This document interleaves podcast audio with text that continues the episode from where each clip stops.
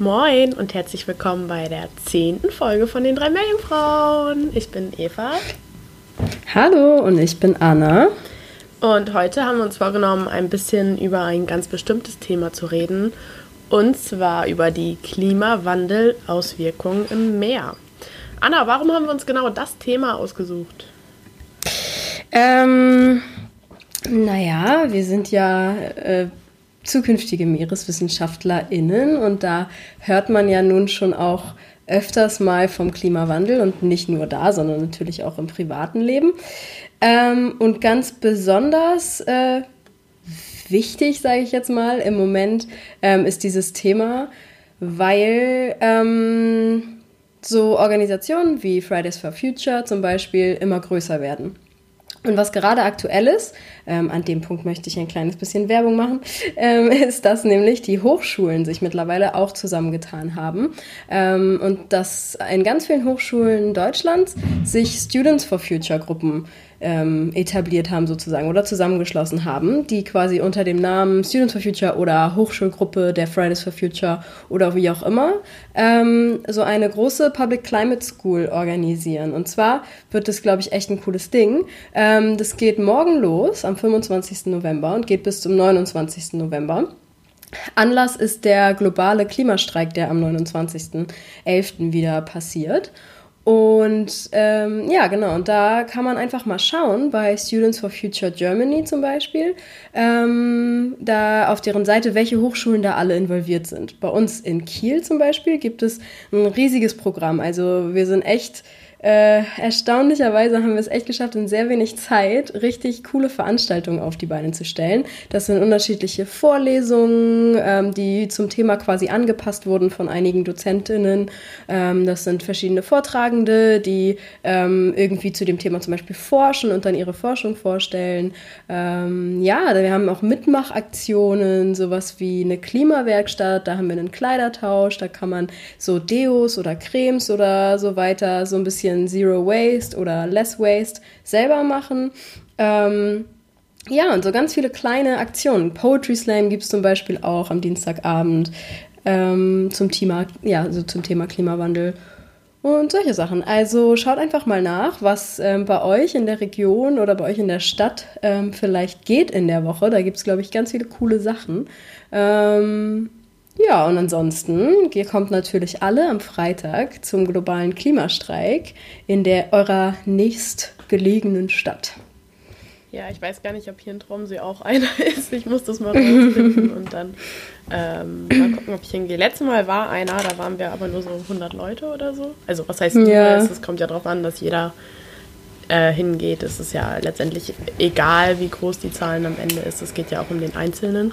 Aber es natürlich hat was, wenn viele Leute da sind. Ne? Deshalb ist es cool, dass ihr das organisiert habt. Ähm, welche Veranstaltung, auf welche Veranstaltung freust du dich am meisten? Ich habe richtig Bock auf den Poetry Slam. Ich glaube, das kann richtig cool werden. Ich mag Poetry Slams ja sowieso ganz gerne und ich glaube, wenn die alle so ein bisschen zum Thema Klimawandel oder Klimagerechtigkeit oder sowas in dem Sinne ähm, was machen, glaube ich, kann das echt cool werden. Ja, besonders so Kunst mit Inhalt, sage ich mal, das regt ja auch nochmal mehr zum Nachdenken an als nur Inhalt. Also es ist ja, ja nochmal anders verpackt. Ich glaube, das hilft immer ganz gut. Und so spricht man auch Leute an, die sonst vielleicht nicht so in Kontakt mit dem Thema kommen. Das auch Auf jeden Fall. Ja. Ja, ich bin ganz traurig, dass ich nicht da bin. Das klingt echt cool. Ich habe mir auch das Programm durchgelesen. Das wäre cool gewesen. Nun ja, ich lerne stattdessen ja. für meine Prüfung. ich denke auch nicht, dass das die letzte Aktion von Students for Future gewesen sein wird, weil man auch dazu sagen muss, dass wir uns halt jetzt gerade erst bilden. So, ne? Also es gab äh, schon immer so einen kleinen Ableger von den Fridays for Future, die sich mehr darauf konzentriert haben, einfach an den Hochschulen Werbung sozusagen zu machen oder Mobilisierung zu machen. Aber so richtig eine Aktion hat ähm, die Hochschulgruppe bisher noch gar nicht ähm, auf die Beine gestellt. Und ich glaube, das geht vielleicht auch mehreren Hochschulen so in Deutschland. Ähm, und es wird, glaube ich, gerade jetzt groß, dass wir anfangen, auch die Hochschulen mit einzubeziehen und dass man nicht nur sagt, jo, wir sind irgendwie Schüler oder Azubis oder was auch immer, die irgendwie freitags auf die Straße gehen, sondern wir versuchen, die Uni ähm, als Ganzes sozusagen irgendwie als ein Raum zu sehen, wo man ähm, sich auch in dem Sinne weiterbilden kann. Also es, deswegen heißt es bei uns auch die Public Climate School, weil wir nicht irgendwie alle dazu aufrufen wollen, einfach nicht mehr in ihre Vorlesung zu gehen, sondern es geht mehr darum, dass wir die Themen einfach anpassen wollen, dass wir ähm, irgendwie Raum bieten dafür, dass Leute ähm, sich in dem Sinne weiterbilden und dann schauen, irgendwie, was kann man als Einzelner tun oder was kann man im Großen und Ganzen irgendwie tun. Ähm, ja, und dass einfach mehr Raum für Wissen über dieses Thema geschaffen wird in allen Fachbereichen auch. Also wir haben auch echt von und bis da Leute dabei sind. Jetzt nicht nur Naturwissenschaftler zum Beispiel, die da, die da irgendwas vortragen, sondern wir haben auch aus der Jurafachschaft viele Leute tatsächlich oder so die Sozialwissenschaftler haben sich auch ähm, mit uns solidarisiert. Das ist ganz cool. Ja, das klingt echt cool. Ich glaube, das ist auch nochmal ein ganz wichtiger Arm von dieser ganzen Bewegung, weil Fridays for Future, da haben ja alle immer gesagt, dass die quasi nur auf die Straße gehen und Schule schwänzen und das hat natürlich viel Aufmerksamkeit erregt und das ist auch gut, dass so ein Thema Aufmerksamkeit erregt. Aber der nächste Schritt ist ja auch einfach zu informieren und ähm, gucken, was die Leute selbst machen können und gucken, woran es hapert und dass die Menschen anfangen, dass äh, diese, diese Klimakrise, in der wir im Moment sind, auch einfach irgendwie verstehen oder zu hinterfragen und ähm, die Grundlagen zu verstehen, was da eigentlich gerade passiert und eben was man auch machen kann. Also gerade wenn ihr so Kleiderkreise, also Kleidertauschpartys Tausch. oder so ähm, organisiert habt, das ist ja schon mal so ein erster Schritt, wie man seinen eigenen Lebensstandard ändern kann. Ja, ziemlich cool. Ja, das ist ein cooler nächster Schritt. Wenn ich wieder da bin, bin ich auf jeden Fall auch dabei.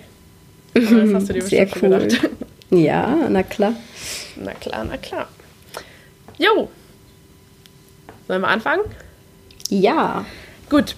Ähm, ich fange als erstes an und zwar möchte ich ein bisschen was über ähm, die Migration von bestimmten Tieren im Meer erzählen, die aufgrund der ähm, Erderwärmung und dadurch eben auch der Meereserwärmung passiert. Dazu vielleicht erstmal ähm, zum Thema Erdtemperatur. Man sagt immer gut Erderwärmung, aber ähm, in Wirklichkeit redet man da quasi von dem Durchschnitt von der, von der terrestrischen Erwärmung und von der ähm, Meereserwärmung. Aber die Meereserwärmung ist viel, viel dramatischer als die terrestrische ähm, Erwärmung, eben weil Wasser ähm, Wärme nochmal ganz anders speichert als Erde. Ähm, und äh, allein im 20. Jahrhundert ist die Erdtemperatur um 1 Grad Celsius gestiegen. Ähm, und das liegt eben den Treibhausgasen zugrunde. Also mehr CO2 zum Beispiel verursacht auch höhere Temperaturen. Aber da gehen wir jetzt mal nicht ins Detail ein. Und in Ozeanen ist es eben auch so, dass diese erhöhte ähm, Temperatur unterschiedlich in verschiedenen Schichten des Ozeans zu finden sind. Also gerade die Oberfläche ist natürlich stark betroffen, weil da eben die Sonne drauf scheint und ähm, das Ganze eben schneller auf bestimmte Veränderungen reagieren kann. Jetzt kommt es aber so, dass 99 Prozent aller Lebewesen auf der Erde ektotherm sind. Das heißt, dass die ihre Umgebungstemperatur aufnehmen. Ähm, wir Menschen sind ja auch ektotherm. Wir, wir können nicht selbst irgendwie diese Temperatur produzieren und deshalb eher sensitiv zu Temperaturveränderungen ähm, ja, sind. Also man reagiert da schnell drauf. Man hat eine bestimmte Range, in der man gut leben kann und außerhalb dessen wird, außerhalb dieser Nische wird es eben schwierig. Ähm, genau, und deshalb durch den ganzen Lebensraum, der verloren wird oder durch diese Temperatur, die ansteigt, äh, müssen sich die Tiere eben anpassen. Und ganz oft gibt es aber auch als Antwort einfach, dass die aus dem bestimmten Lebensraum irgendwo anders hinziehen.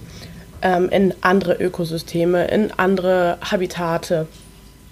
Und diese neuen in ein Ökosystem eingebrachten Arten waren schon immer ähm, eine Gefahr für biologische Systeme. Man kann sich das ja so vorstellen, man hat einen bestimmten Platz im Meer und da hat man ein funktionierendes Ökosystem, welches im Gleichgewicht steht. Man hat ein Nahrungsnetz, man hat Input, Output und jetzt kommt dann eine neue Art rein, die wegen der Temperaturveränderung eingeführt wird. Man kann sich vorstellen, die bringt das alles aus dem Gleichgewicht. Ich gebe da gleich nochmal ein paar Beispiele, weil ähm, das ja, ich glaube, ganz viele haben noch dieses Bild von der typischen Nahrungskette und so funktioniert das auch nicht mehr.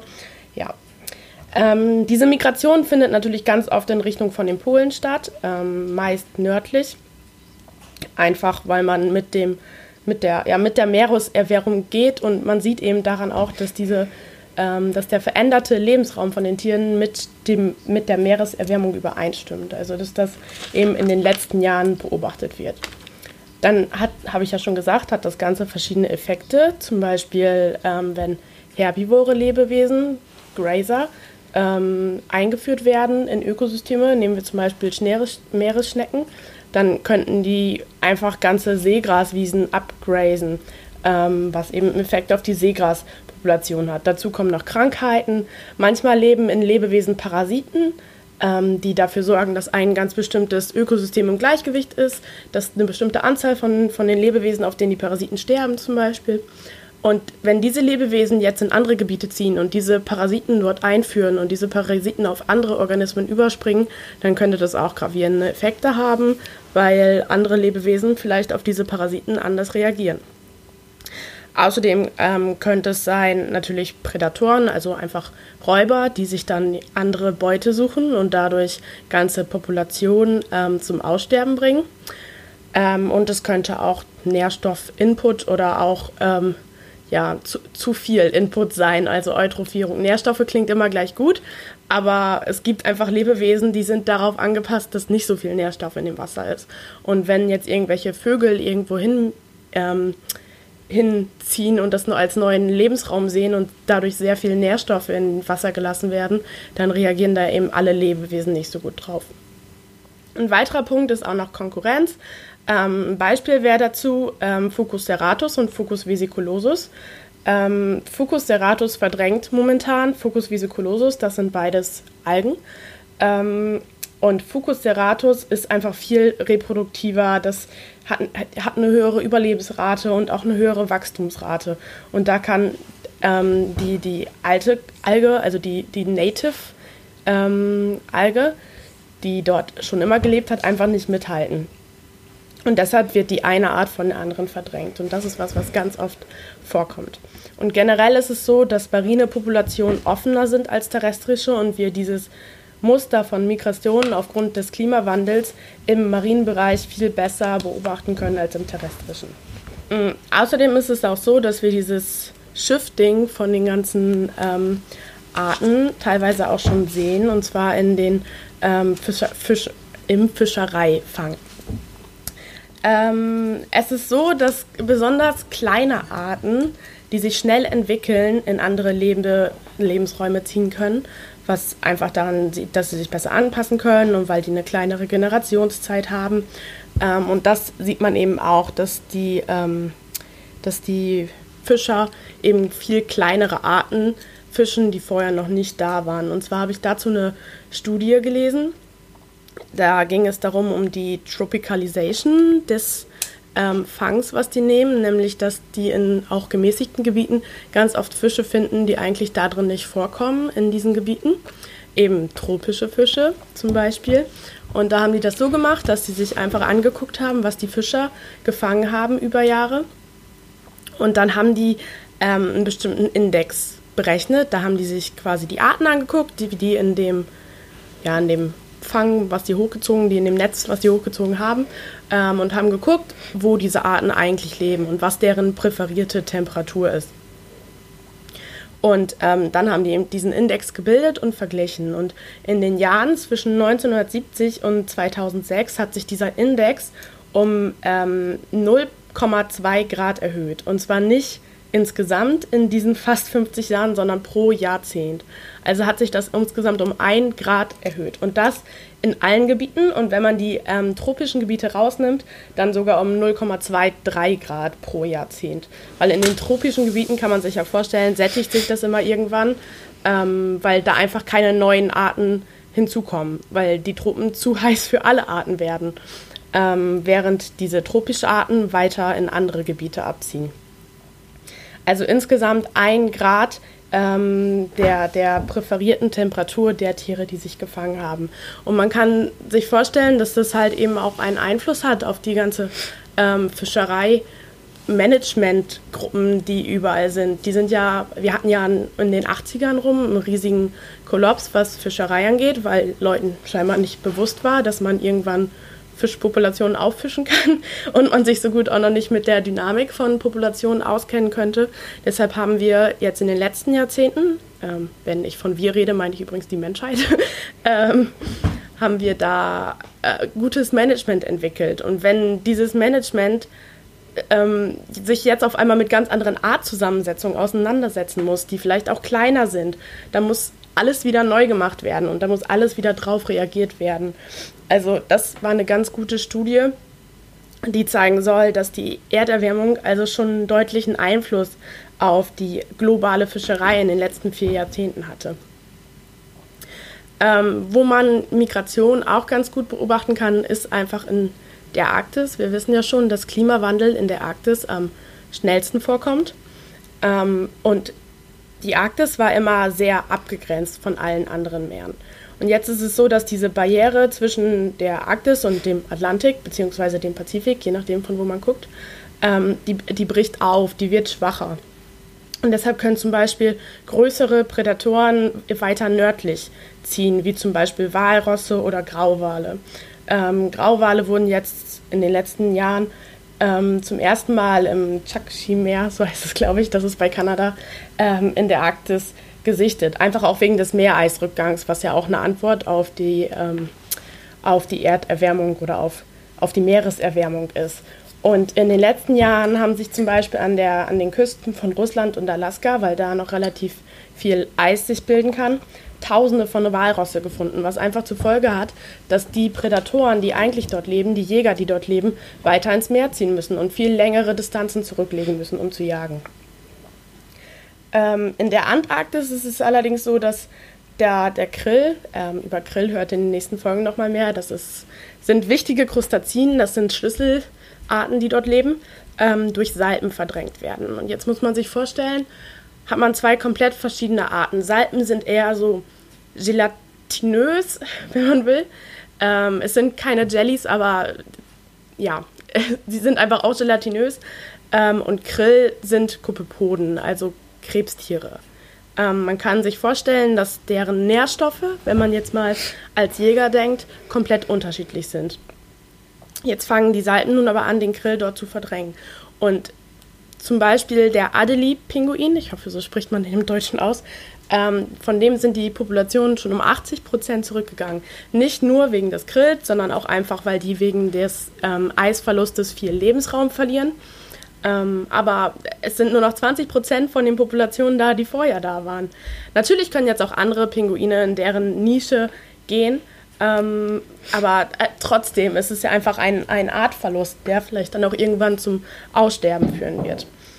Also sehen wir schon, dass ähm, Ocean Warming und eben auch Migration Einfluss haben kann auf die Artzusammensetzung, auf bestimmte Räuberbeutemechanismen, auf die Produktivität des Ozeans, da komme ich gleich nochmal drauf zu sprechen, aber auch auf die Phänologie. Phänologie, das erkläre ich kurz, bevor ich die nächste Studie vorstelle, ähm, das ist quasi äh, wie ein Organismus auf bestimmte ökologische Bedingungen reagiert im jahreszeitlichen Ablauf.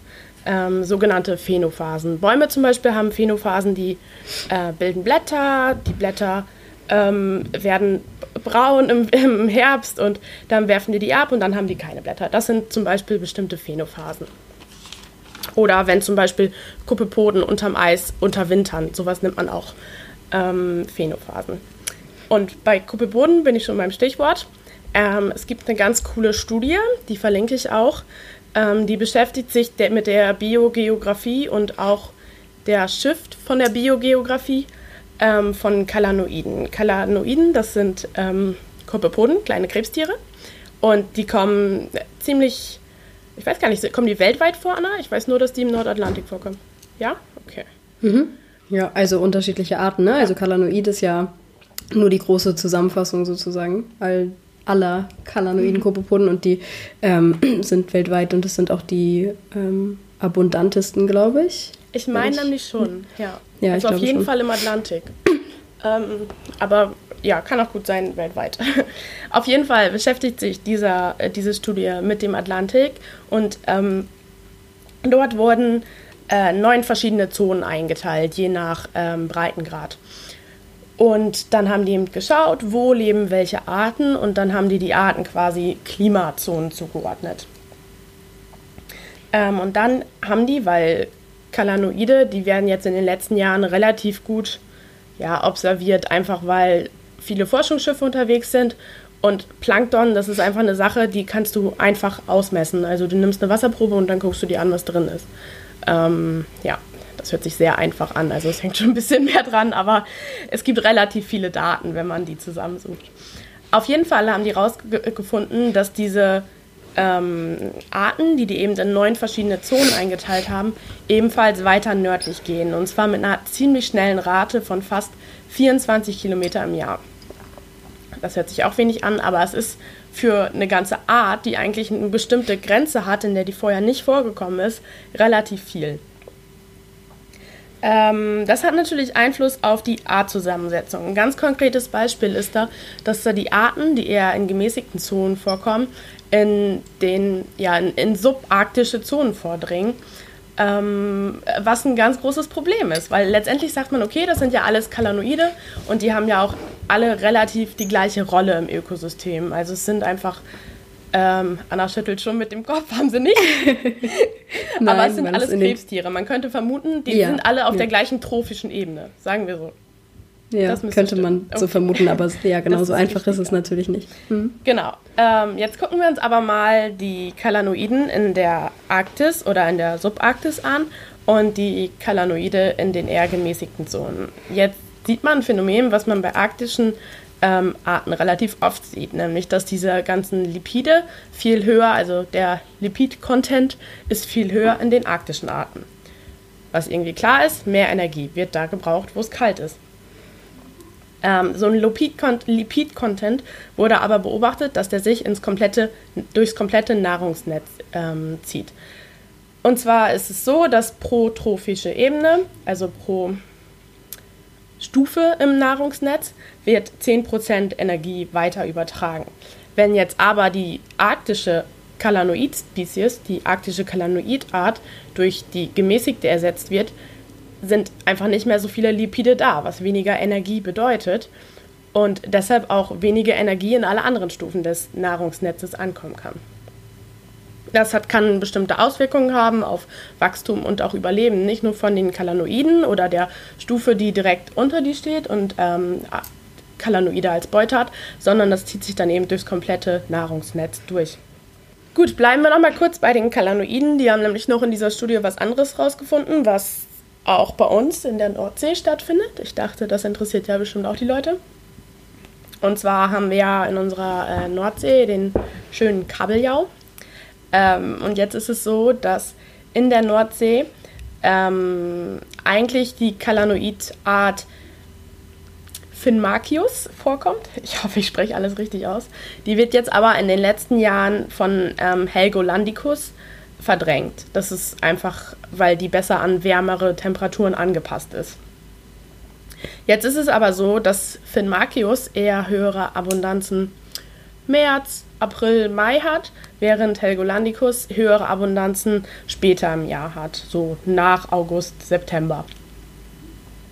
Der ähm, Kabeljau braucht aber zwischen März und August Kalanoid, Kalanoiden als äh, Futter. Danach wächst er eben, also es, der befindet sich dann noch im Larvenstadium.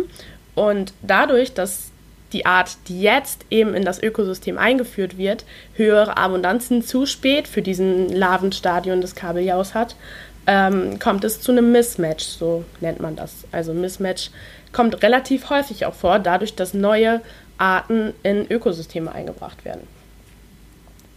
Ähm, also, was man hier auf jeden Fall mitnehmen kann, dass die Meere relativ dynamisch sind und dass die Antwort auf, ähm, auf, auf Umweltbedingungen einfach viel schneller passiert und besonders Planktongemeinschaften können schnell reagieren. Ich habe mal nachgeguckt, was so eine Generationszeit von Kalanoiden ist. Das sind 20 Tage. Man kann sich vorstellen, dass ein Kalanoid mit einer Generationszeit von 20 Tagen schneller reagieren kann als eine Eiche mit 60 Jahren ähm, auf den Klimawandel. Und die Forscher reden in ihren Papern auch darüber, dass es äh, wichtig ist, sich deshalb nicht nur den terrestrischen Bereich anzugucken, sondern eben auch den Meeresbereich, weil der uns schon sagen könnte, wie die ganzen Arten, die jetzt auf der Erde, also die jetzt auf der Erde, Erde leben, äh, dem terrestrischen Bereich leben, ähm, wie die auf den Klimawandel äh, reagieren können. Jetzt könnte man vielleicht sagen, okay, was ist denn mit Adaptionen? Ich meine, es gab schon immer Warm- und Kaltzeiten, bla bla bla, und man kann sich doch darauf einstellen und Evolution, die Tiere können sich ja anpassen. Ja, gibt es, aber die Zeit ist viel zu kurz. Der Klimawandel passiert zu schnell, als dass sich Tiere anpassen können. Man muss sich mal angucken, was habe ich gerade gesagt? Ein Grad im, im letzten Jahrhundert. Ähm, ein Grönlandwal zum Beispiel lebt 150 Jahre der kann sich da nicht viel anpassen. Der kann in der Zeit nicht mal Kinder kriegen. Also Kinder kriegen, nicht mal Junge kriegen, nicht mal sich weiterentwickeln. Ja. Deshalb ist das nicht so einfach. Für ähm, Plankton-Gemeinschaften ist es vielleicht nochmal was anderes. Und generell muss man auch gucken, ob die Tiere, auf die das Aufwirkung, Auswirkungen hat, Generalisten und Spezialisten sind. Also Spezialisten sind Tiere, die in ihrem räuberischen Verhalten auf eine oder bestimmtes ähm, Art spezialisiert ist oder eine bestimmte Familie oder ähm, auf eine bestimmte Tiergruppe einfach. Und Generalisten, das sind so. Alles Fresser ist übertrieben, aber die nehmen so ein bisschen alles, was denen vor die Schnauze kommt. Und das ist natürlich auch ein Unterschied, ob ähm, so ein Generalist oder ein Spezialist in ein Ökosystem eingeführt wird. Und worüber ich ganz am Ende noch einmal reden wollte, ist der Eisbär, weil der steht dann natürlich immer so ein bisschen als, als Symboltier für den Klimawandel, ähm, was auch richtig ist. Jetzt fragen sich bestimmt viele, okay, Meerespodcast, was macht der, der Eisbär? Der Eisbär ist eine Meeresart. Also der wird als Meeresart definiert, der heißt auch Ursus maritimus, ähm, einfach weil sein ganzes Leben ist ans Meer gekoppelt. Und während alle anderen Arten im Meer mehr nördlich gehen, geht der Eisbär mehr südlich. Das ist ja auch schon ähm, in den letzten Jahren immer mal wieder in der Zeitung gewesen, dass Eisbären immer wieder in urbanen Gebieten gesichtet werden. Das große Problem bei Eisbären ist einfach, dass die Seeeis brauchen zum Jagen und die finden kein Futter mehr. Die verhungern quasi. Ähm, was ein bisschen schrecklich ist, weil bevor so Klimawandel richtig Auswirkungen auf alles hatte, war der Eisbär schon gefährdet, weil die Menschen den gejagt, gejagt haben. Und jetzt ist der Eisbär gefährdet, weil eben er kein Futter mehr findet. Ähm, ja, und deshalb kommt er immer weiter. Es gibt nur noch 30.000 Eisbären insgesamt in 19 Populationen. Das ist ganz schön verrückt. 30.000 ist gar nichts, ne? Ja, das war so ein bisschen, was ich zu sagen hatte zu Ocean Warming und die Konsequenzen davon, wo Tiere wo Tiere hinwollen. Ich meine, diese Tiere, die können sich ja immerhin noch bewegen.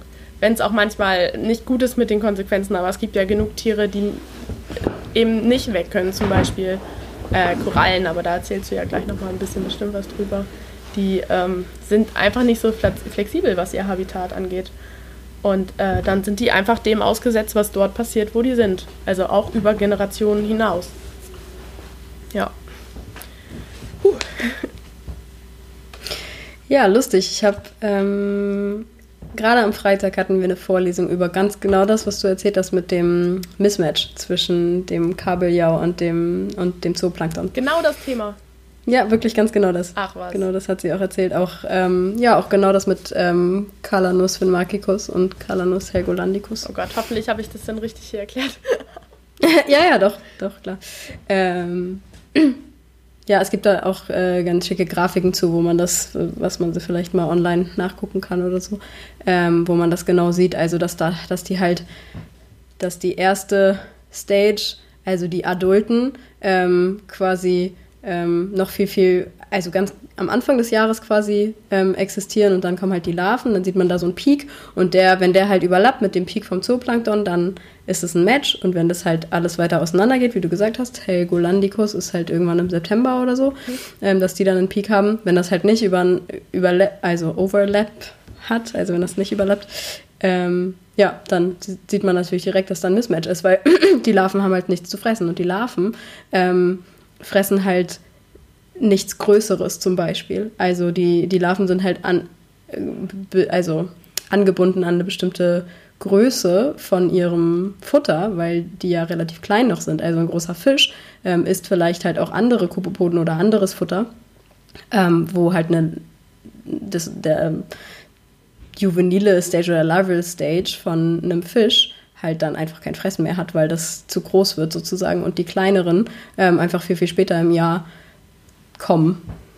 Ja, und dann. Ja, das passt dann ist halt. natürlich nicht blöd mehr, ne? für den Fisch. Ja, ja, der und davon gibt es, glaube ich, ganz schön viele ähm, Sachen, wenn man das, wenn man sich da mal genauer mit auseinandersetzt. Ja, im, ähm, in der Arktis ist es auch so, dass das, der Lebenszyklus von den ganzen Koppepoden hier, der ist ja auch ans Seeeis geknüpft. Und wenn eben nicht so viel, also die, der Seeeisschelf, kann man das so nennen? Die See, Sea Ice Edge, die Kante, die Seeiskante. Ja, genau. Ähm, wenn die eben eher wegschmelzt und alles im Frühling eher anfängt, aber hier in der Arktis ist ja auch noch alles lichtlimitiert, das heißt, Phytoplankton kann noch nicht so blühen, wie es sollte, wenn es eigentlich schon Zooplankton geben könnte. Dann hat das Zooplankton, was eben an dieser Seeiskante quasi darauf gewartet hat, dass der Frühling beginnt, nichts zu essen, weil eben Seeeis, Schmelze und Licht, ähm, Lichtverfügbarkeit nicht übereinstimmen. Das ist dann auch so ein Mismatch. Das Problem ist, dass sich einfach alles in unserer Natur in ewig langer Evolution angepasst hat und wir mit dem Klimawandel so in einem Fingerschnippen alles verändern. Und das ist zu kurz, um irgendwie darauf zu reagieren von den ganzen Tieren. Und ja. Ja. Ja, auf jeden Fall. Ja, äh, deprimierendes Thema übrigens, ne? Aber Ja, klar, wenn man durch, schon damit anfängt. Ja. okay.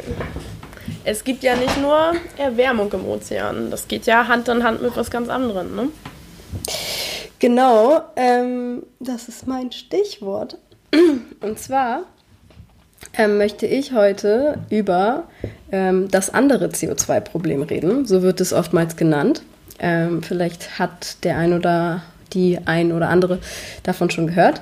Es geht um Ozeanversauerung. Ähm, das klingt ja schon mal erstmal nicht so gut. Ähm, Versauerung würde man eher mit, ja, also, ne, da denkt man direkt irgendwie an was Schlechtes.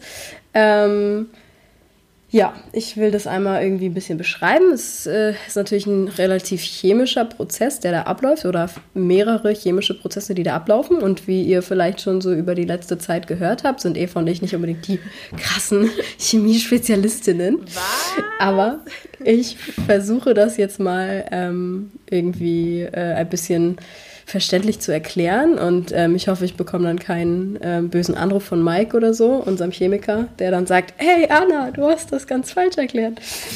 ähm, Also Nein, bisher also- haben wir doch jede Chemieprüfung bestanden und das kriegen wir jetzt auch noch irgendwie hin. ja, irgendwie haben wir es geschafft, ja. Okay. Ähm, gut. Ähm, also erstmal fangen wir ganz von vorne an und zwar, ähm, wie kommt das CO2 überhaupt ins Wasser? Ähm, wir wissen ja, dass ähm, wir, ne, also dass wir relativ viel CO2 mittlerweile in der Atmosphäre haben. Ähm, und alle sagen immer, dass das auch schlecht ist für den Ozean, aber warum ist das eigentlich schlecht? Ähm, das ist eben, oder es passiert eben so, dass an der Oberfläche des Meeres ähm, Gasaustausch passiert. Also zwischen der, der unteren Atmosphäre, also der Schicht der Atmosphäre, die direkt über dem Meer ist, und der in den oberen 10, 20 Metern oder so des Ozeans, wahrscheinlich sogar noch weniger, ähm, der Gasaustausch passiert. Und da äh, hat man herausgefunden, dass es ungefähr so um äh, ein Jahr braucht, um ähm, die Oberfläche des Meeres auf, den gleichen, auf die gleiche CO2-Konzentration zu bringen, wie die Atmosphäre, die da drüber liegt. Weil das sich dann halt, ja, also durch bestimmte chemische Prozesse sich das dann ausgleicht. Und ja, das dauert ungefähr ein Jahr. Jetzt kann man sich ja überlegen, ähm, wir pumpen halt im Jahr relativ viel CO2 in die Atmosphäre. Und ich glaube, also, dass ja auch der CO2, dass die CO2-Konzentration in der Atmosphäre jedes Jahr ansteigt. Ähm, dementsprechend muss das Meer halt jedes Jahr nachziehen und bekommt halt auch jedes Jahr immer mehr CO2-Konzentration quasi in sich. ähm, genau, so. Und was, was dann passiert, ist eben, dass das CO2 im Meerwasser als Gas sozusagen mit dem Meerwasser reagiert. Und daraus entsteht dann Carbonatsäure. Ähm, und die dissoziiert dann weiter in H-Ionen und Bicarbonat. H-Ionen machen eben das Wasser sauer, in dem Sinne, dass ähm, der pH-Wert, ähm, davon habt ihr vielleicht schon mal gehört, also der pH-Wert des Meeres, ähm, liegt, glaube ich, um und bei 8 oder so oder sollte liegen. Ähm, und der reduziert sich halt, ähm, weil der pH der negative Logarithmus der H-Ionen im Wasser ist. Das bedeutet, je mehr H-Ionen wir haben, desto weniger pH. Ähm, und ich glaube, es gibt so diese Schwelle 7, äh, ja, ich glaube, pH 7 ist so diese Schwelle zu, zwischen sauer und basisch. Und je höher wir gehen von 7, der, ähm, desto basischer wird unsere Lösung oder unser Wasser oder was auch immer. Ähm, und wenn wir von 7 runtergehen, dann wird es saurer. So, dementsprechend kann man sich überlegen, wenn wir jetzt bei um und bei 8 sind, das variiert natürlich in vielen Regionen, ähm, je mehr wir in Richtung 7 oder sogar über 7 hinaus kämen, was nicht der Fall ist, aber ähm, wenn das so wäre, dann würde das Wasser natürlich relativ sauer. Ähm Na gut, also wir sind jetzt bei dem Schritt, dass wir H-Ionen und Bicarbonat in unserem Wasser haben. Das äh, sieht chemisch so aus, H plus HCO3 falls das jemanden interessiert. Das, ähm, weil wir nämlich in dem Bicarbonat, dieses HCO3 noch mehr H haben, ne, noch mehr H plus Ionen haben, kann das noch weiter dissoziieren in 2H plus plus CO3 2 Das CO, CO3 2 ist, sind Carbonationen. Das bedeutet, wir haben noch mehr H plus Ionen und Carbonationen. Die Sache ist aber die, dass ähm, dann, ähm, je mehr H-Ionen wir im Wasser haben, desto mehr, oder wir haben H-Ionen im Wasser rumschwimmen, denken wir es jetzt mal so, dass die da so frei rumschwimmen, und die reagieren dann wieder mit den Carbonationen und werden dementsprechend wieder zu Bicarbonat, also der Schritt, der davor passiert ist. Das ähm, passiert relativ schnell, weil, ähm, weil diese Carbonationen sich immer mit etwas binden wollen, sozusagen.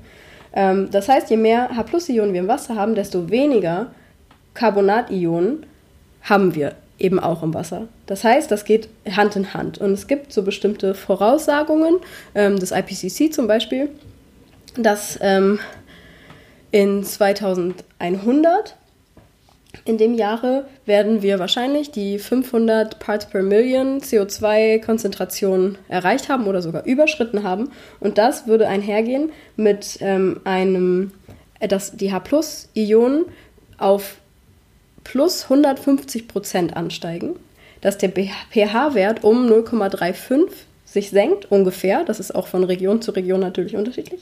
Ähm, und dass eben auch die Carbonationen um 50 Prozent reduziert werden. So, ähm, warum habe ich jetzt so viel auf den Carbonatium rumgeeiert? Ähm, wenn man sich die Formel für Calciumcarbonat anschaut, ähm, ist das, also Calciumcarbonat ist CaCO3, also Calcium und Carbonat. Ähm, und das äh, bildet sich aus den Carbonationen und Calciumionen. So, Calciumcarbonat ist eben der Baustoff, den viele Organismen brauchen, um ihre Skelette aufzubauen. Da reden wir von Korallen, korallinen Algen, Kokolithophoren, das sind bestimmte Algen, ähm, Foraminiferen, das ist benthisches Zooplankton oder größtenteils benthisches Zooplankton. Da gibt es noch Theropoden, das ist auch Zooplankton und auch einige Schalentiere, die beispielsweise ihre Schalen aus Calciumcarbonat bilden. So, und ähm, ich habe ja eben schon gesagt, wir haben, ähm, oder es wird prognostiziert, wir haben immer weniger Carbonationen im Wasser, was bedeutet, je weniger, also je weniger Carbonationen wir im Wasser haben, desto weniger Calciumcarbonat kann in das Skelett solcher Organismen eingebaut werden. Ähm, es gibt sogar bestimmte Punkte sozusagen, an dem äh, es zur Abtragung von Biomasse kommt und nicht mehr zum Aufbau von Biomasse kommen kann. Ähm, weiterhin gibt es natürlich indirekte Effekte dieses Prozesses. Also wenn man sich ähm, überlegt, dass zum Beispiel eine Koralle ähm, weniger Calciumcarbonat in ihre Skelette einbauen kann, dann kann das dazu führen, dass die Dichte ihrer Skelette weniger wird. Und das ähm, kann eben diesen Organismus noch anfälliger werden lassen für Temperaturschwankungen oder eben auch steigende Temperaturen, für Fraßfeinde zum Beispiel, ähm, bei Korallenriffen jetzt im ganz spezifischen ähm, auch für Wellenaktivität, weil die ja auch Wellenbrecher sind, Korallenriffe, ähm, oder Stürme und so weiter. Also die, ähm, ja, die, die ähm, fungieren ja quasi so ein bisschen als Barrieren vor der Küste ähm, und brechen Wellen oder ähm, ja, sind halt natürlich auch dann ganz stark anfällig für hohe Sturmfluten oder für, ähm, für Hurricanes zum Beispiel in, ähm, wenn wir jetzt natürlich von den Tropen ausgehen, äh, von tropischen Korallen.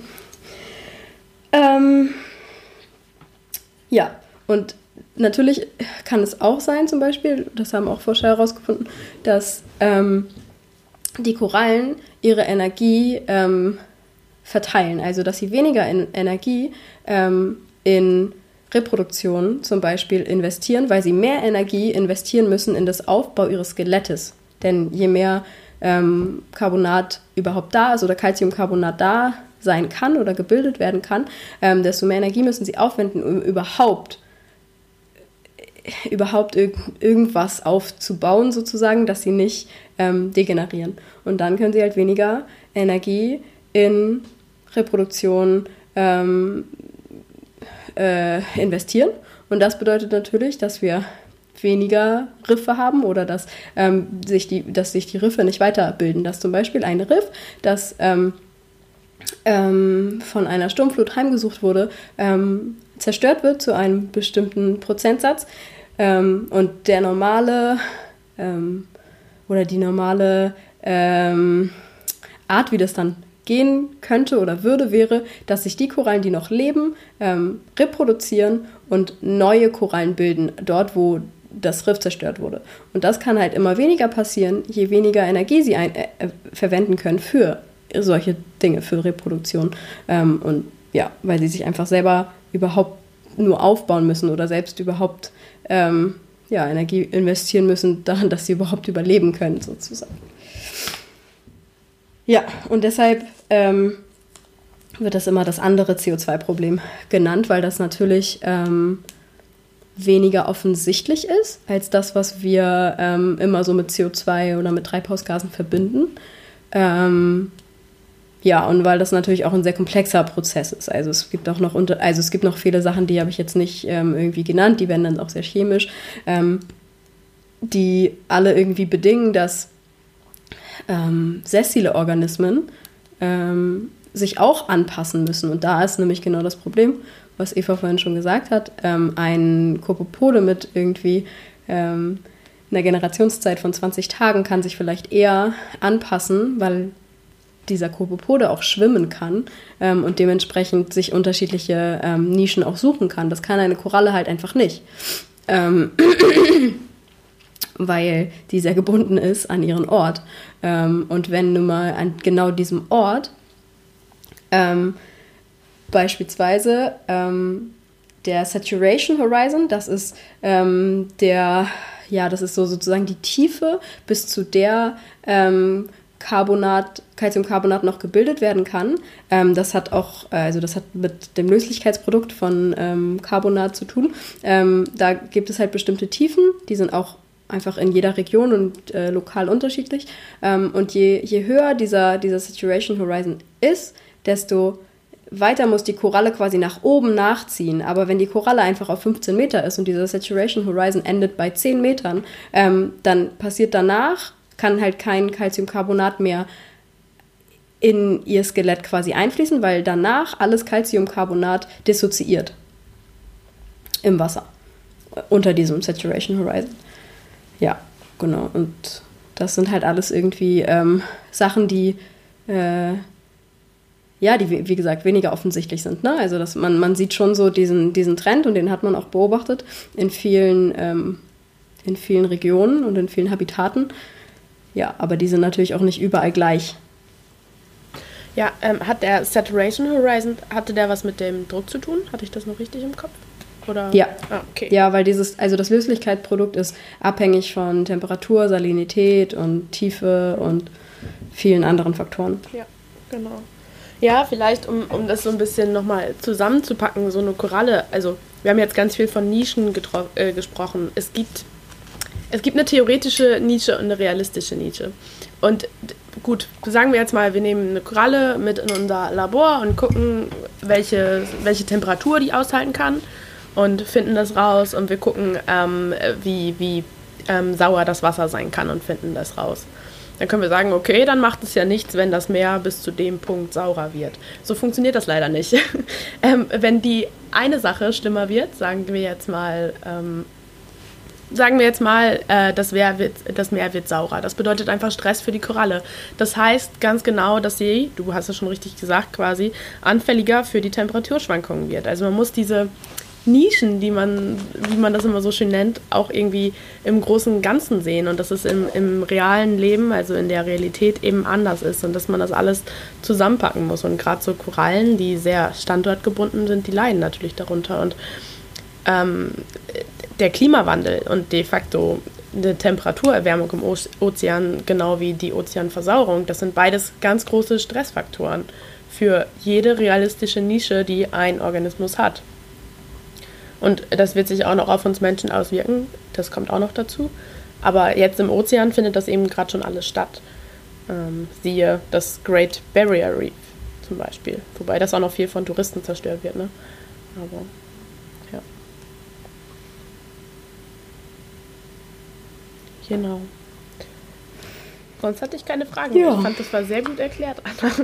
also, sehr, ähm, ja. Na, ich muss da ja auch am Montag, ein, also morgen, einen Vortrag drüber halten. Ich hoffe, ich kann das genauso gut auf Englisch auch erklären. Auf jeden Fall, auf jeden Fall. ja. Ist ja auch meistens so, dass es einen fast einfacher auf Englisch, also jedenfalls die ganzen Begriffe auf Englisch zu finden. Ja, ja, auf jeden so. Fall. Huh. Ja. Nun ja. Cool. Ja. Wir haben heute, naja, ich würde es nicht Studienstruggle nennen, obwohl vielleicht ein bisschen. Ähm, ja, natürlich wollen Struggle. wir auch bei unserem Struggle dem Thema treu bleiben.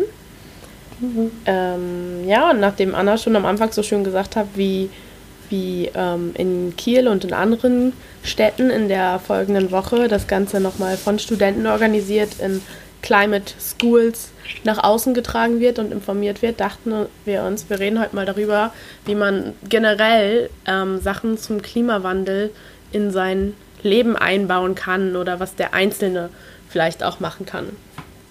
Hm, ja, vielleicht kann es sogar auch ein, ein Struggle, ein Struggle, ein Struggle sein, äh, eines nachhaltig denkenden Studenten, weil da ähm, gibt es auch so ein paar Struggle, glaube ich, äh, wo man dann immer so ein bisschen schauen muss, wie viel kann man als Student auch machen oder auch als Student der Meereswissenschaften. Oh ja. Ähm, weil ich glaube, ähm, so ein Punkt, den wir oder ja, den wir uns überlegt haben, war halt auch ähm, weniger Fliegen zum Beispiel. Und das ist für mich persönlich im Moment ganz, ganz schwierig, weil ich all diese Möglichkeiten irgendwie bekomme vom Studium, hier und da und dorthin zu fahren für irgendwelche Experimente. Ähm, was auch irgendwie Sinn ergibt, weil solche Experimente halt auch einfach Man- oder Woman-Power benötigen. Ähm, aber für mich ist das voll der Struggle, dass ich mir denke, okay, ähm, kann ich das mit meinem Gewissen vereinbaren, jetzt für sechs Wochen nach Gran Canaria zu fliegen zum Beispiel, so wie ich jetzt gerade dort war. Ähm, das gleiche gilt für nächstes Jahr, wo ich für das gleiche Experiment mit nach Peru fliegen darf, was aber auch halt einfach noch mal noch krasser ist, weil der Flug natürlich noch viel viel länger ist. Ähm, ich klar, ich bin auch länger dort, aber trotzdem, also es sind schon irgendwie Sachen, wo man dann überlegen muss, okay, irgendwie ähm, lerne ich da ultra viel für mich und für mein Studium und für meinen späteren Werdegang, aber es ist auch einfach mit Fliegen verbunden und das ähm, ist als jemand, der da schon relativ, also versucht, sehr nachhaltig zu leben, schon schwierig, wenn ich mir denke, okay, ich mache so viel anderes in all meinen anderen Lebenslagen, aber dann äh, fliege ich einfach mal dahin und dorthin. Ja, ich, ich verstehe, was du meinst. Ich es ist auch schwierig, aber ich denke mir das zum Beispiel auch immer, wenn die Wissenschaftler vom IPCC-Report sich treffen, ne? Die ist ja. ja nicht so, als würden die eine große Skype-Konferenz machen oder so. Ja. Die treffen sich alle an, ich weiß gar nicht, wo die sich das letzte Mal getroffen haben, aber die fliegen alle aus verschiedenen Ländern ein. Und die fliegen ja. da nicht für zwei Monate hin, die fliegen da für eine Woche hin, für fünf Tage. Wo ich, ja. wo ich mir so denke, hm, so, so richtig fühlt sich das nicht an. Ja, ist halt auch so ein bisschen hypokritisch, ne? Also es ist schon, schon so ein bisschen, äh, ja, wo man sich so denkt, hm, irgendwie reden wir so viel vom Klimawandel und ähm, ne, auch gerade so Leute wie die, also die am IPCC-Report arbeiten, die arbeiten ja quasi nur daran, aufzuzeigen, wie der menschengemachte Klimawandel äh, sich auswirkt zum Beispiel. Und dann sind das aber genau die Leute, die am meisten fliegen, oder nicht am meisten fliegen, aber die schon auch relativ viel fliegen für ihre Karriere oder für ihren Job. Und das, das gleiche gab es jetzt wohl, das hat eine Kommilitonin von uns äh, mir erzählt, dass es da voll den Aufruhr im Moment gibt, weil der das, ähm, also es gibt jedes Jahr so ein Coral Symposium, so ein International Coral Symposium und das trifft sich dieses Jahr anscheinend in Bremen.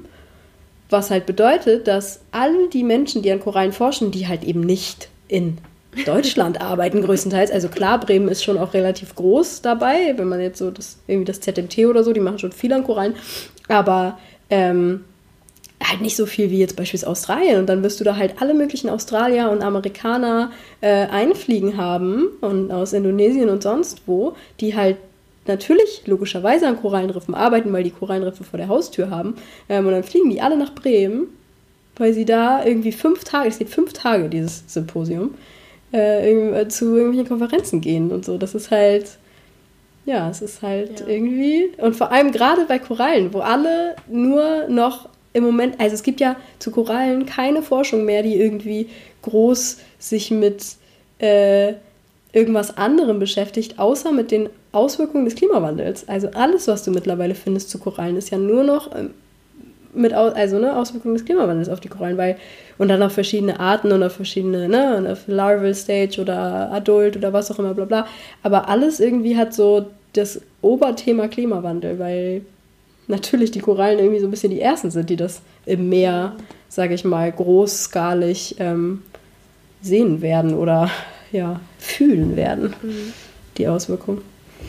Ja, das, also es fühlt sich immer alles so ein bisschen, also gerade dieses Fliegenthema, es fühlt sich dann immer so an wie, wie äh, Wasser predigen und selbst Wein trinken, ne? Also, äh, mhm. weil äh, dann kommen wir auch ganz schnell wieder in diese Debatte, dass man, dass es dann so ein Verbotsthema sein sollte und dass die Leute einen dann vielleicht auch sagen, ja, hm, du sagst immer, das ist so schlecht, aber selber fliegst du oder so dann vielleicht oder selber reist du zu viel. Aber also meine Meinung ist, ich habe ja jetzt zum Beispiel versucht, nicht zu fliegen, aber ich habe es eben auch mit Urlaub verbunden. Also ich habe dann ja voll viel Städteurlaub auf dem Weg hierher gemacht.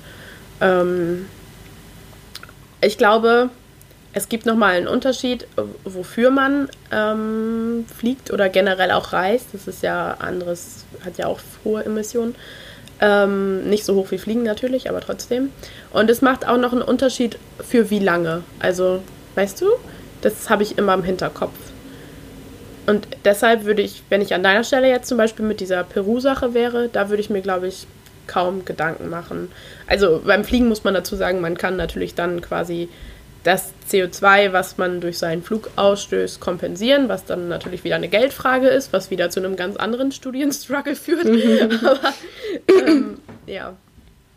Ja, klar, also ich meine, das habe ich jetzt für Gran Canaria zum Beispiel auch gemacht, na klar, aber irgendwie, ähm, und ich werde das für Peru auch wieder machen und da ist mir das Geld auch in dem Sinne erstmal ein bisschen egal. Also, ähm, aber es ist trotzdem, man steht so ein bisschen vor die, genau diesem Punkt. So, kann ich das, also wie kann ich irgendwie viel predigen, wenn ich selber, ähm, ne, äh, ja, also zwar schon viel mache irgendwie in meinem persönlichen Bereich, aber jetzt so diese eine Sache, es gibt halt, ich glaube, jeder Mensch hat irgendwie so, so ein, zwei Sachen, die er einfach machen kann und die er auch vielleicht nicht machen kann, so persönlich. Also ähm, es gibt ja noch viel, viel, also noch ganz viele andere Aspekte ja. dazu, was jeder persönlich machen kann, ne? Ernährung, Konsum und so weiter.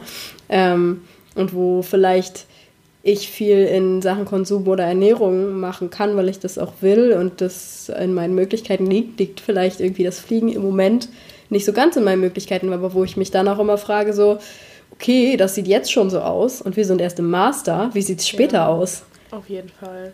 Das wird nicht besser, aber ja, das, ja. ich denke mir dann immer so, äh, wir sind, also ich versuche jetzt nicht die Verantwortung wegzuschieben. Ich sehe das Problem und ich sehe, dass wir als Menschen was machen müssen.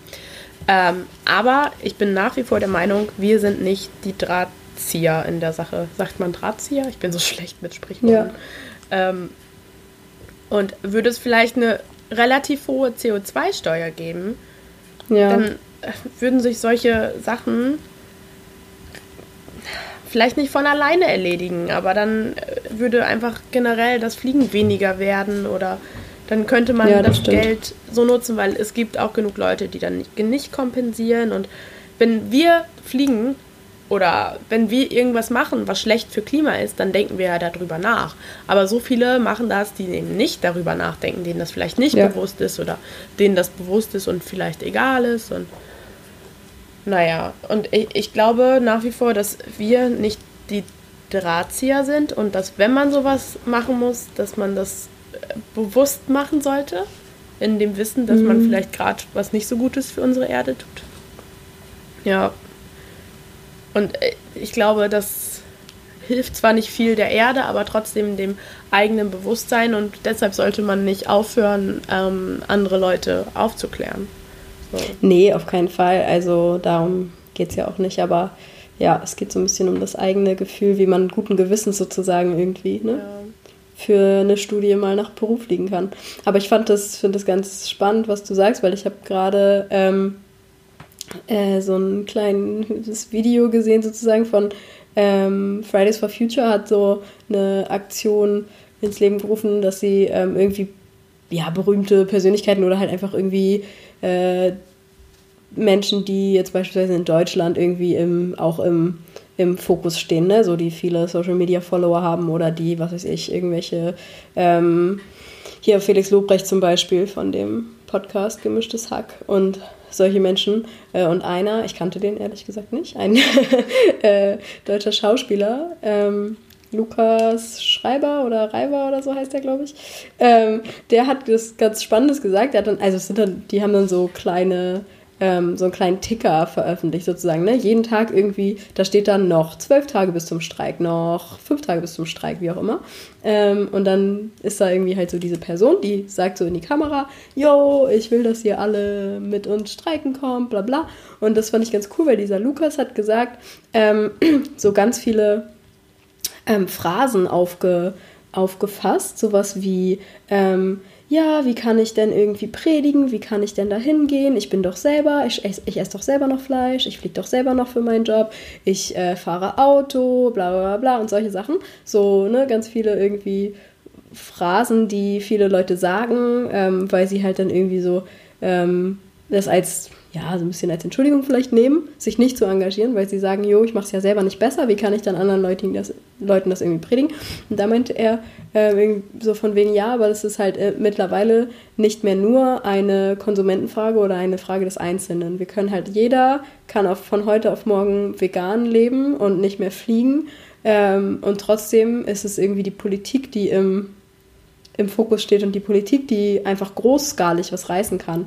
Und das ähm, finde ich ganz interessant, weil ich habe ganz lange den, den Glauben an die Politik ein bisschen verloren. Also ich meine, der ist jetzt auch immer noch nicht wiedergekehrt, weil halt nichts passiert.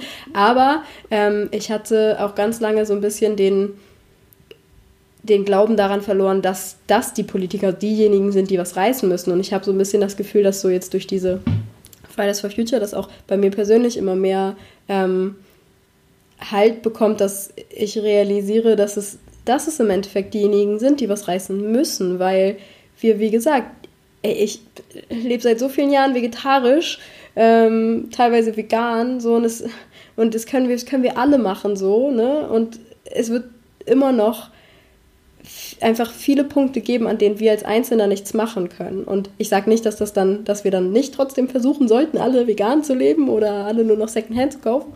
Ähm, aber trotzdem ähm, gibt es einfach bestimmte Punkte, die über die Politik geregelt werden müssen, wo es einfach nicht anders geht. Ja, absolut, stimme ich zu. Besonders sind das auch einfach alles ist mit Geldern verbunden, die fließen müssen. Man muss ja nur gucken, ja. dass es in Deutschland günstiger ist, von, weiß ich nicht, von Berlin nach Hamburg zu fliegen oder so, ja. als äh, Zug zu nehmen. Ich habe ich hab keine Ahnung von den Flugpreisen, aber hm. you get my ja, point. Ne? Und mhm. das liegt nur daran, dass das eine so krass subventioniert wird und ja. der, ähm, der, der, der äh, Schienenverkehr in Deutschland seit Jahren nicht mehr irgendwie vernünftig ausgebaut wird, nicht mehr irgendwas gemacht wird. Echt, die Züge sind schlecht. Wir hängen, wenn man sich andere Länder anguckt, was so Zugsystem angeht, echt hinterher. Ich habe auch gelesen, dass ähm, tatsächlich wenn es ein vernünftiges Schienensystem geben würde, ganz viele ähm, Laster, die im Moment auf den Autobahnen stecken, ähm, einfach in Güterverkehr umgewandelt werden können. Aber dadurch, dass es das nicht ja. gibt, funktioniert das eben alles nicht. Und man könnte dadurch schon so viel Energie einsparen, mhm. dass äh, das wird schon richtig was ausmachen. Oder generell, wenn man ähm, Personenverkehr mit den öffentlichen Verkehrsmitteln auch da mal ein paar Gelder reinstecken würde. Ich weiß gar nicht, wo das jetzt ist. Ich glaube, in Frankfurt kriegt jetzt jeder unter 18 Jahre automatisch ein kostenloses Ticket. Irgendwie sowas habe ich gelesen. Es muss ja nicht kostenlos sein. Es muss ja nicht kostenlos sein. Aber es muss auch nicht, keine Ahnung, ein Tagesticket für einen Bus in irgendeiner Stadt 7 Euro kosten. Das, also, ja man kann ja mal bei solchen Sachen anfangen. Und wie schon gesagt, CO2-Steuer, dadurch könnte man sowas dann vielleicht auch mal finanzieren. Naja. Ja.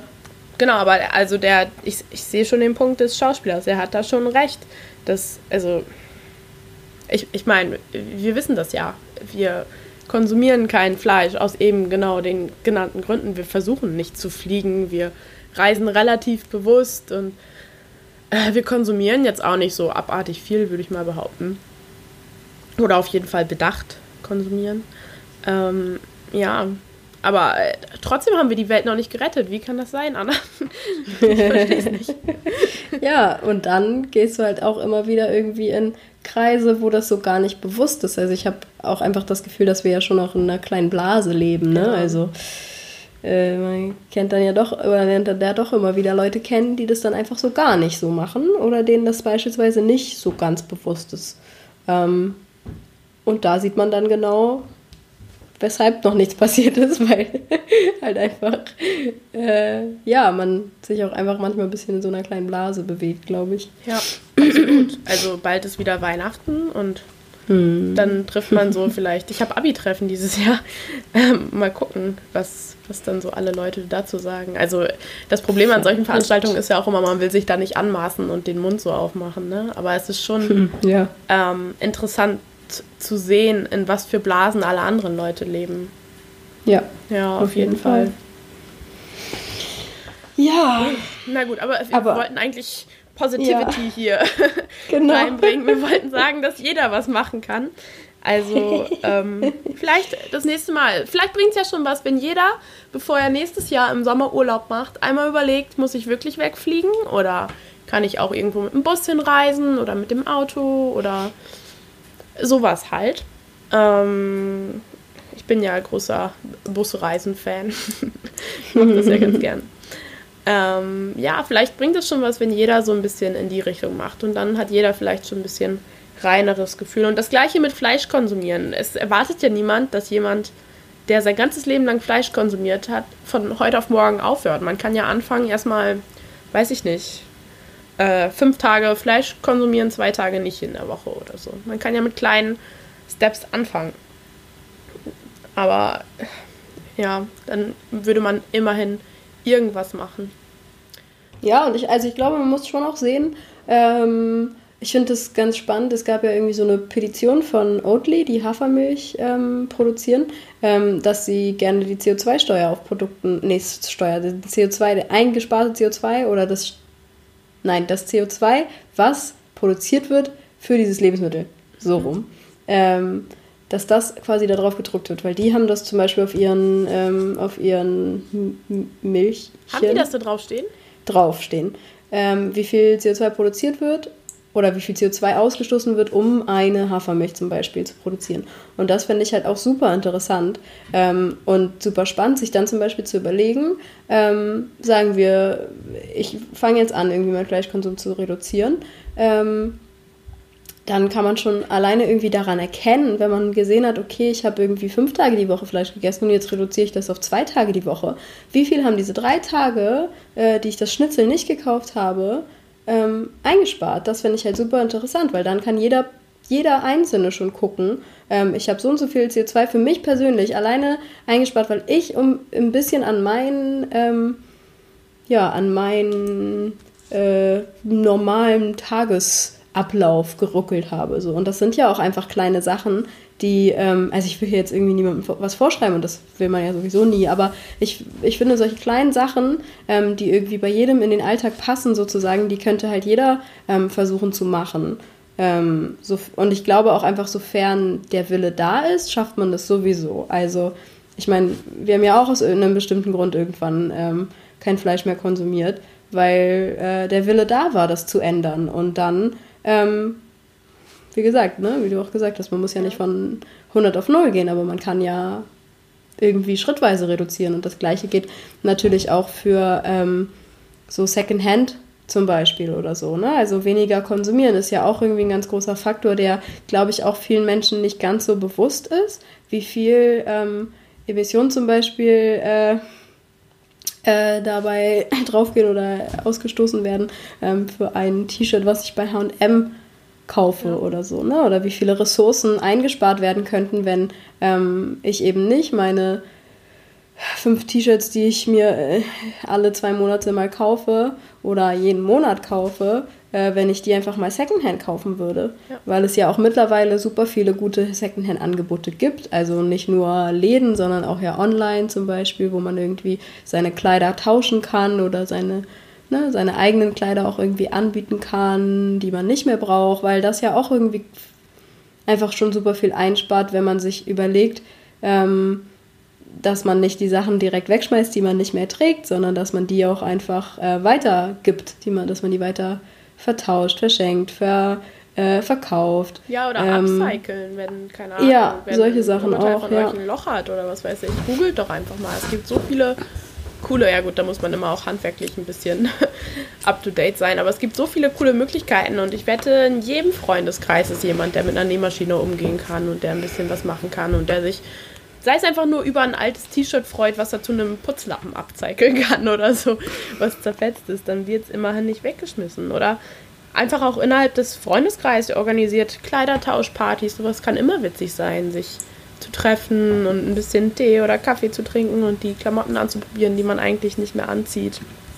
Ähm, eine Freundin von ja, uns hat Fall. sich dieses Jahr vorgenommen oder hatte sich dieses Jahr vorgenommen, das Jahr ist ja schon fast zu Ende, ähm, keine Sachen neu zu kaufen. Also alles nur Secondhand ähm, und ja, eben gebraucht, bis auf so Sachen wie Unterwäsche und Socken und so natürlich, aber ähm, alles andere wollte sie nicht neu kaufen und ich habe sie letztens gefragt und bis auf eine Hose hat sie es auch geschafft, das durchzuziehen.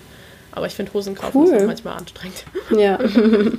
ja. Da muss halt auch alles passen und wenn du dann irgendwie was ansteht, dann ist das dann halt so. Aber guck dir das mal an, ne? Sie hat dieses Jahr nichts neu gekauft, bis auf eine Hose. Das ist echt cool. Ja, voll cool. Ja, auf jeden Fall. Und ich finde sowas ähm, super spannend, ähm, sich das einfach mal vor Augen zu führen. Also ja, wenn man das, wenn man das wirklich irgendwie sich mal konkret überlegt, was habe ich zum Beispiel dieses Jahr alles gekauft? Mhm. und sich dann irgendwie eine Liste macht und merkt, wie viel da eigentlich bei rumkommt und dann sich überlegt, okay, was kann ich, was, was davon habe ich jetzt überhaupt nicht gebraucht? Also das finde ich zum Beispiel auch mal super interessant, vielleicht mal, also als Jahresrückblick mir zu überlegen, äh, vielleicht nicht so den persönlichen Jahresrückblick zu machen, was so, weiß ich nicht, emotionale Sachen angeht oder, oder sowas, sondern was einfach mal so den Konsum angeht. Einfach mal zu überlegen, okay, ich habe jetzt irgendwie äh, weiß ich nicht, fünf Hosen gekauft, von denen trage ich jetzt nur noch eine. Das hat mir irgendwie nicht so viel gebracht. Ja. Zum Beispiel. Könnte man so machen. Ich finde das, ähm, ja, ich finde das spannend irgendwie. Da ist es auch. Ist es auch. Ja. Absolut. Und ich meine, also, wenn man sich irgendwie, wenn man sich damit beschäftigt, und ich glaube, deshalb ist es, also freue ich mich total auf nächste Woche, weil ich glaube, dass es echt cool sein kann, ähm, äh, so Sachen wie ähm, einfach Dinge selbst machen, das wissen, glaube ich, viele Leute auch einfach nicht oder haben sich damit nicht so sehr beschäftigt, wie einfach und entspannt man, keine Ahnung, Allzweckreiniger selber machen kann oder sich seine eigene Zahnpasta machen kann oder alles so Sachen, wo man dann halt nicht ähm, irgendwie jeden Monat irgendeine Packung irgendeine Plastikverpackung neu kauft, sondern man kann ja zum Beispiel, das, ich bin ja auch ein ganz großer Fan von dem Unverpacktladen, unbezahlte Werbung übrigens, mhm. ähm, hier in, in Kiel. Ähm, da kann man halt unverpackt super viele Sachen kaufen, woraus man sich dann zum Beispiel ähm, ja, Waschmittel oder also man kann dort auch Waschmittel kaufen, aber man könnte sich das auch selber machen aus den Zutaten, die man dort kaufen kann.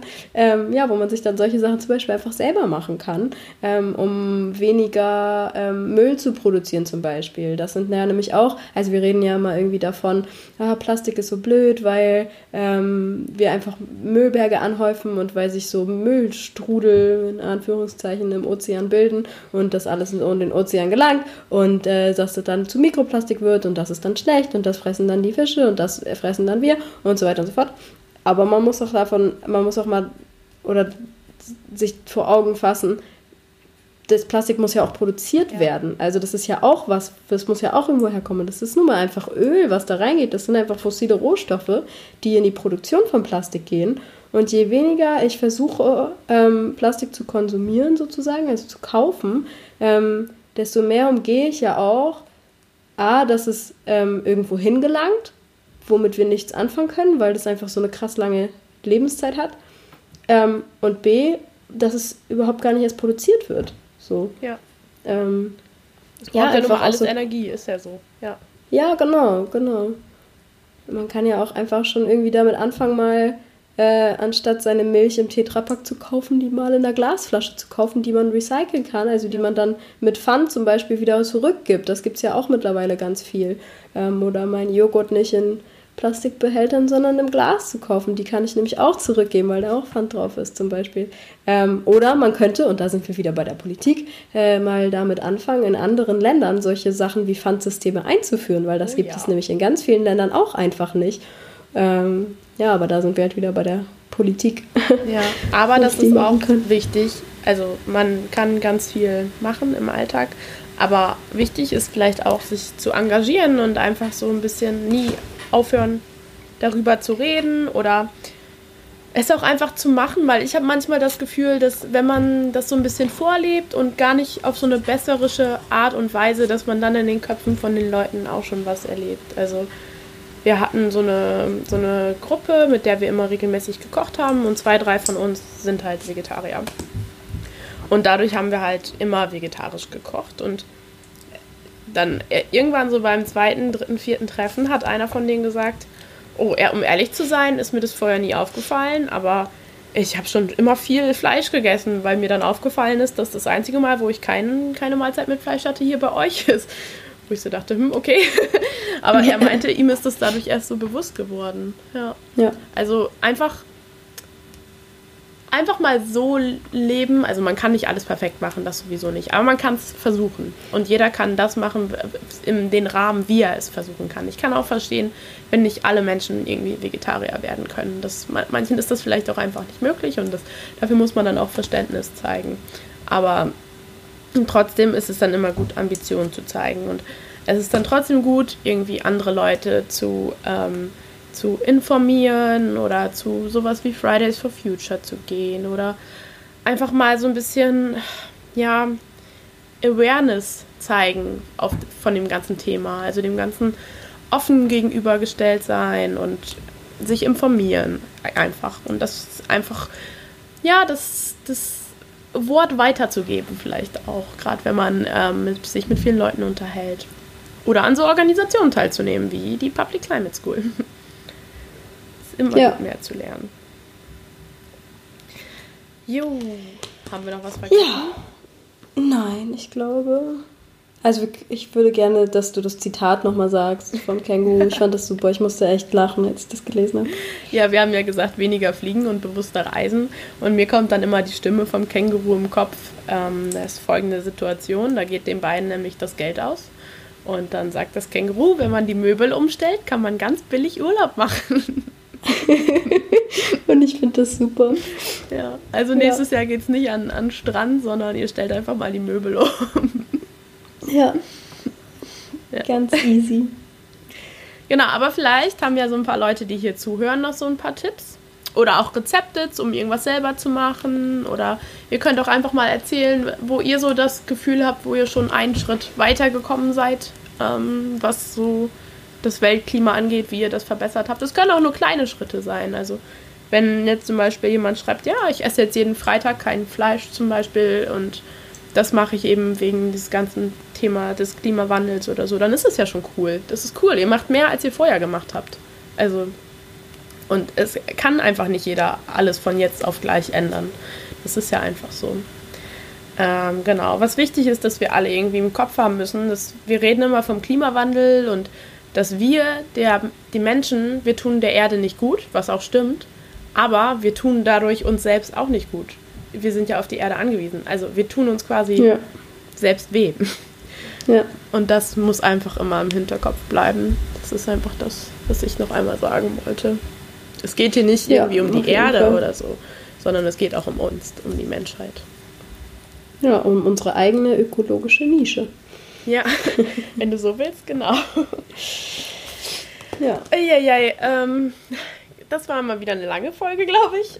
Ja, ich glaube, es reicht jetzt auch. okay. Tschüss. Bis bald.